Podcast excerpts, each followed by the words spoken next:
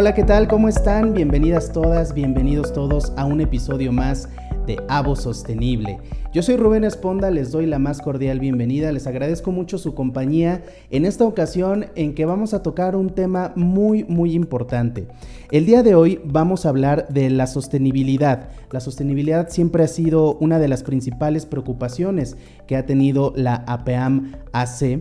A través de ella, bueno, pues la APAM busca apoyar a productores y empacadores de la industria aguacatera de nuestro país, mientras generan además modelos responsables en toda la cadena de producción por supuesto, y ese es el principal objetivo, sin perder la calidad en el producto. Además, ellos conscientes de esta responsabilidad apoyan ya los 10 principios de Pacto Mundial de las Naciones Unidas a dos años de ser organización firmante y adherida a esta iniciativa con la segunda entrega de su reporte de comunicación de involucramiento. Y para hablar de este tema tan importante y para que nos desmenuce y nos explique cómo, cómo es que se lleva a cabo este tema, me acompaña María Isabel Larragoiti. Ella es gerente de sostenibilidad de la APAM AC también ha desarrollado institucionalmente el área de responsabilidad social y sostenibilidad de la APAM bajo distintos programas y colabora de forma estrecha también con Fundación Lazos, en donde sus objetivos se centran en sostenibilidad y educación.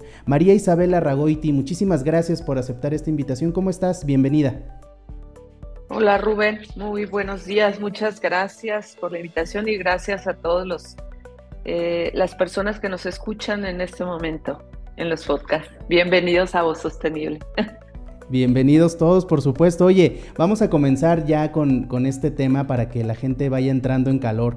Platícanos, por favor, eh, ¿cuáles han sido las primeras estrategias que ha implementado la APAM AC? Porque sabemos que siempre ha buscado trabajar bajo principios de sostenibilidad desde antes de la adhesión a este Pacto Mundial de las Naciones Unidas. Efectivamente, Rubén. Mira, la asociación cumple ya 25 eh, años, cumplió eh, en este año 25 años y, y lo importante es que antes de que existiera todo este tema ya de una manera oficial y conformada por la Agenda 2030 de las Naciones Unidas, APAM siempre ha tenido programas que desarrollan prácticas de sostenibilidad, es decir, tanto el programa operativo que APIAP tiene con, con, el Departamento de Agricultura de Estados Unidos y con la Secretaría de Agricultura de México, eh, contempla programas de inocuidad, esquemas de certificación, cuidado medioambiental y APEAM no se quedó solamente ahí, sino que además se fue a hizo un poco más, tenemos 12 años, APEAM con un programa de reforestación y en el tema de retribución social eh, siempre ha apoyado en temas de eh, educación, que también tenemos ya 12 años con la Fundación Lazos, eh, apoyando escuelas de la franja aguacatera y apoyos a la comunidad, diversos apoyos a la comunidad en muchos temas de altruismo. Qué interesante, me, parece que, una gran empresa y una gran asociación como ustedes pues no puede dejar de lado estos temas y colaborar con nada más y nada menos que las Naciones Unidas. Pero me surge una duda, ¿cuál es la, la estructura organizacional que deben tener ustedes para adherirse y avanzar en estas iniciativas tuvieron que hacer algunos cambios internos. ¿Cómo fue esta, eh, esta estructura interna a la hora de adherirse? Sí, bueno, mira, eh, la estrategia inicial para una estrategia inicial de sostenibilidad eh, depende básicamente de la buena voluntad y de un compromiso real por hacer bien las cosas. Esto existe en APEAM. Dentro de la estructura orgánica se crea la Gerencia de Desarrollo Sostenible. Ese fue el primer paso. Se, se modifica la estructura en el sentido de que se crea un área específica eh, llamada Gerencia de Desarrollo Sostenible. Eh, ahora bien, generar un área eh, no garantiza el éxito de un proyecto de tal magnitud. Se requieren además generar, desarrollar e implementar procesos y políticas internos y externos para ello. por otro lado, APEAM incluye también la sostenibilidad como un eje estratégico de la planeación estratégica de la asociación. Esto es de suma importancia porque a través del Consejo Directivo baja hacia los sectores, al sector productor y al sector empacador la sostenibilidad como un eje estratégico de, de, la dirección y de, de la Asamblea General. Una estrategia de sostenibilidad debe incluir el cuidado del medio ambiente, el, aseguramiento del desarrollo socioeconómico de las comunidades para lograr su permanencia en el tiempo. Es decir, que sí se necesita, mm, la respuesta es sí se necesitan generar cambios internos y externos para lograr, para lograr tener esto. Claro, me imagino y además no debe ser trabajo sencillo. Eh, ahora, una vez que ya nos platicaste esto y los cambios que tuvieron que hacer, me gustaría que le platicaras a la gente cuál es la importancia de presentar este reporte de comunicación de involucramiento y sobre todo quién lo puede consultar, para quiénes va dirigido. Claro, Rubén.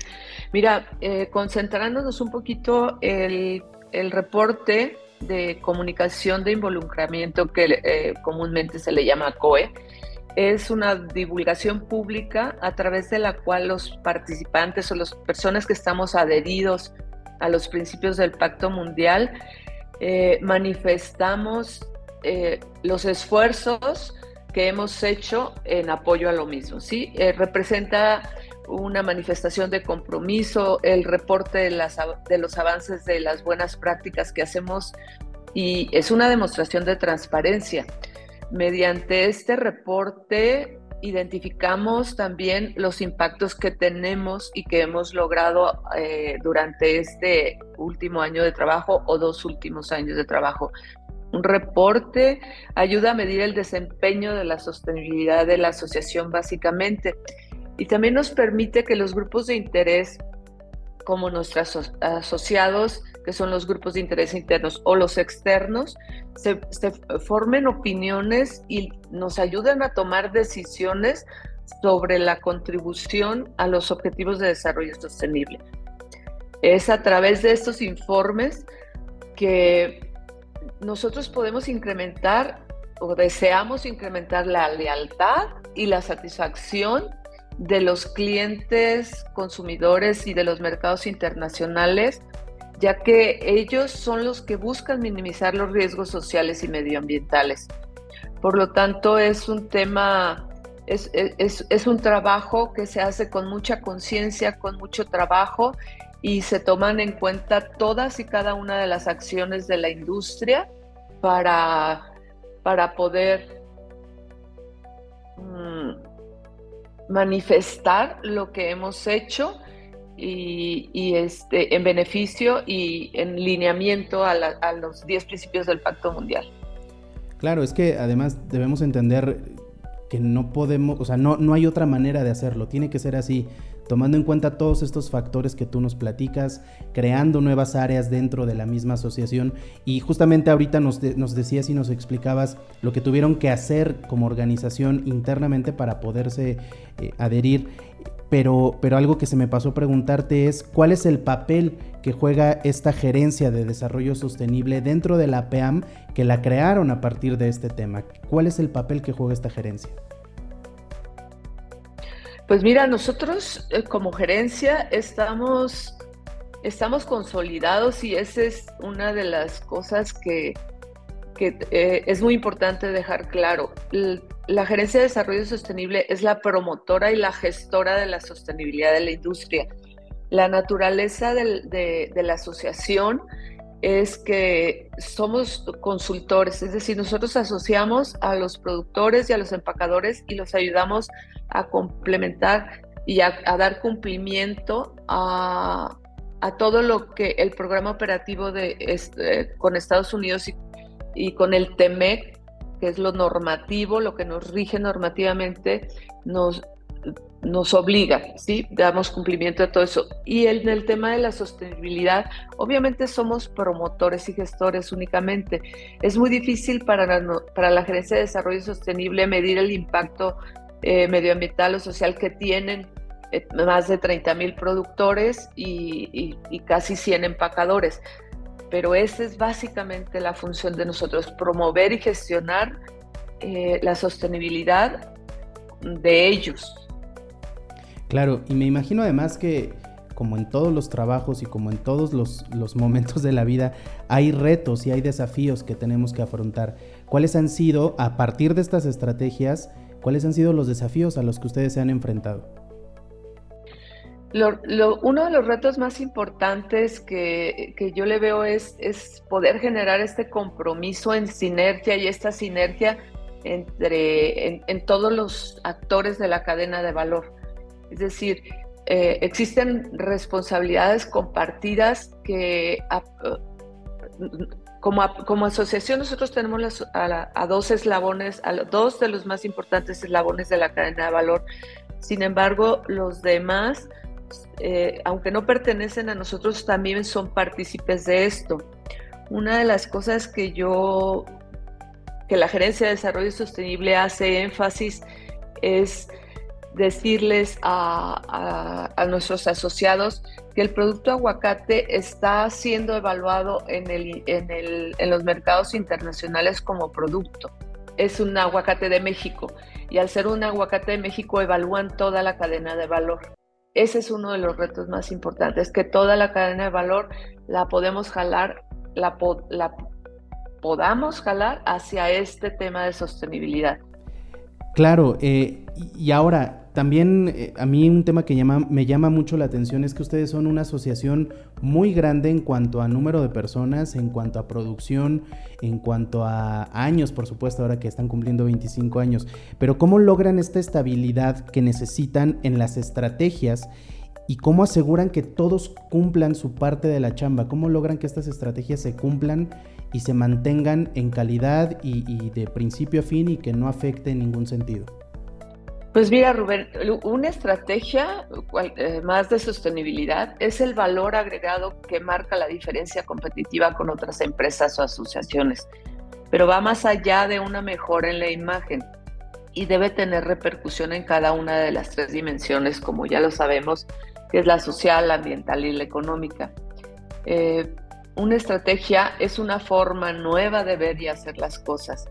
Por lo tanto, yo pienso que eh, cualquier mm, desafío, cualquier cambio tiene una curva de aprendizaje, pero tenemos que trabajar en conjunto, es decir, con el trabajo en equipo de todos los sectores y de la, como te platicaba, de la corresponsabilidad o de la responsabilidad compartida, es la forma en que podemos estabilizar esta estrategia de sostenibilidad. Muy bien, mira, ah, eh, yo creo que siempre hemos escuchado toda nuestra vida la ONU, las Naciones Unidas, es importante, es una gran organización, pero realmente muy, muy ya concentrados en lo que es la PEAM y la industria aguacatera, ¿qué significa para el futuro de esta industria estar adheridos al Pacto Mundial de, de las Naciones Unidas y cuál es el impacto que ustedes como asociación, la PEAM, buscan tener ante otras asociaciones y ante otras empresas aquí en México porque ustedes ya son un ejemplo de sostenibilidad, pero ¿qué es lo que buscan con esta adhesión y qué tan importante es para ustedes? Bueno, mira, primero que nada quiero decirte que ser punta de lanza en cualquier proyecto es un gran compromiso. Generalmente somos más observados. El aguacate es uno de los productos, sino el que mayor exportación o divisas ingresan al país por su exportación y siempre eh, eh, estamos debajo de, del ente observador de, de, toda la agroindustria. Ser punta de lanza también en el, el proyecto de sostenibilidad para mí es un gran orgullo realmente sin embargo, creo, y lo he estado reflexionando mucho, debemos de ser muy humildes para seguir aprendiendo. El camino no se vislumbra sencillo para las nuevas generaciones.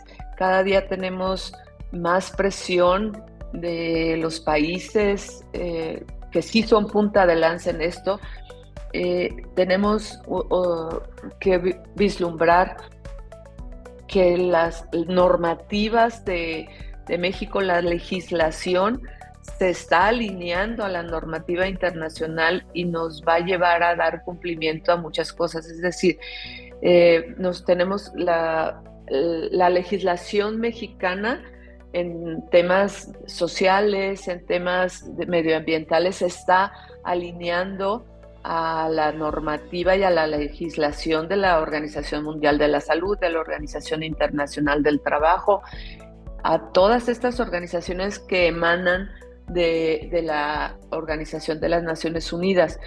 Ese es, ese es un, un futuro en el que debemos de, yo creo desde mi punto de vista muy, o desde el punto de vista de APEAM más bien debemos de tener un orden, es decir, cada día ser más ordenados, ser más eh, eh, organizados para, para poder dar cumplimiento a todo esto. Es, es lo que yo vislumbro. Además, otro tema interesante es que ahora los reportes de cumplimiento como este iniciaron de una manera voluntaria y, ahora también están siendo muy escudriñados y, puestos o sujetos a, observaciones. Es decir, eh, al principio cualquier reporte cumplimiento o informe que hagas ante la ONU eh, pues te lo reciben de manera, porque es de manera voluntaria, eh, la adhesión y, puedes reportar eh, los avances que tú lleves. Sin embargo, ya se están desarrollando nuevas metodologías como mecanismos basados en ciencia en los que ya te piden, ok, ya reportaste que estás este, teniendo cierta actividad, eh, de beneficio con el medio ambiente, pero ahora lo tienes que medir y lo tienes que comprobar. Ese es, ese es uno de los grandes retos y, y que yo creo que es el futuro hacia donde nos debemos de dirigir. Sí, yo creo que la, la, industria, específicamente la aguacatera, el tema de la agricultura, el tema del medio ambiente, es un tema que va evolucionando constantemente y de pronto a una velocidad en la que no nos damos cuenta que ya las cosas cambiaron, ¿no? Lo platicábamos en el primer episodio de esta segunda temporada, cuando empezó la PAM, tenía ciertos objetivos que 25 años después evolucionaron, se transformaron y van hacia, hacia buscando el mismo objetivo, pero ya desde otros puntos, ¿no? Eh, y tú hablas del futuro, hablas de lo que viene. Y justamente ya para cerrar y llegar al final de este episodio, me gustaría preguntarte en cuanto a estrategias, ¿Qué viene hacia el futuro para la PEAM? ¿Qué estrategias están ustedes eh, vislumbrando, planeando, a lo mejor ya implementando para, para el futuro de la industria aguacatera y para la PEAM, con respecto, por supuesto, a este pacto de, las Naciones Unidas? Sí, Rubén, mira, eh, definitivamente debemos de continuar con ciertas cosas que hemos hecho bien. Es un camino en el que vamos aprendiendo como todos. Te lo digo honestamente, yo he tenido conversaciones con diferentes agrupaciones, empresas, asociaciones de, todo el país y algunas internacionales y todas estamos en el mismo camino, es decir, estamos aprendiendo, por eso, por eso eh, te decía en, en, la última intervención que debemos ser muy humildes con este tema. Yo, para mí lo ideal es migrar a una estrategia eh, ya poco a poco a una metodología de estudios basados en ciencia, eh, obviamente un proyecto a largo plazo, pero, pero ya medible y cuantificable. Eh, eh, está también, por otro lado, la innovación y desarrollo de tecnologías digitales que nos acompañen en esto. La planeación estratégica de sostenibilidad básica para cualquier industria, pues también para nosotros es, es primordial la generación de, alianzas, es decir, nadie llega, nadie llega lejos estando solo. Una de las cosas que también me he encontrado en este camino es que las alianzas con otras instituciones y otras asociaciones te van, eh, te van sumando y te van aportando y te van nutriendo tu propia estrategia de sostenibilidad. Y sin duda alguna, la difusión, difundir eh, nosotros tenemos un content hub eh, que se llama Aguacates para Siempre, en el cual están, están contenidos todos los esfuerzos de, la industria del aguacate y, difundir todo este, este trabajo que se hace es una parte muy importante para poder esquivar los ataques que, que se pudieran tener. Eh, nadie quiere lo que no conoce y, y, la verdad es que es parte de lo que yo considero que debe de contener la estrategia los años por venir. Sí, sin duda la colaboración, el trabajo en equipo, el hacer comunidad entre personas de la misma industria, creo que ese es, el primer paso para llegar a, un mismo puerto. Pues bueno, María Isabel Arragoiti, gerente de sostenibilidad de la PEAM, muchísimas gracias por habernos acompañado en esta emisión de Avo Sostenible. Al contrario, Rubén, muchas gracias a ti, gracias a todo el equipo. Gracias por, por venirnos a, a explicar este tema tan interesante y tan importante. Y muchas gracias también a todos ustedes que nos escucharon en este episodio de Avo Sostenible. Ojalá, ojalá que en el futuro más empresas, más asociaciones se sumen a este pacto y se integren nuevas estrategias de sostenibilidad en distintos rubros. Por ejemplo, eh, y siguiendo el ejemplo más bien de la APAM y lo que significa en materia de transparencia, que presenten su reporte de comunicación de involucramiento. Los invitamos, como siempre, a que nos escuchen en un emisión más de Avo Sostenible. Yo soy Rubén Esponda, muchísimas gracias.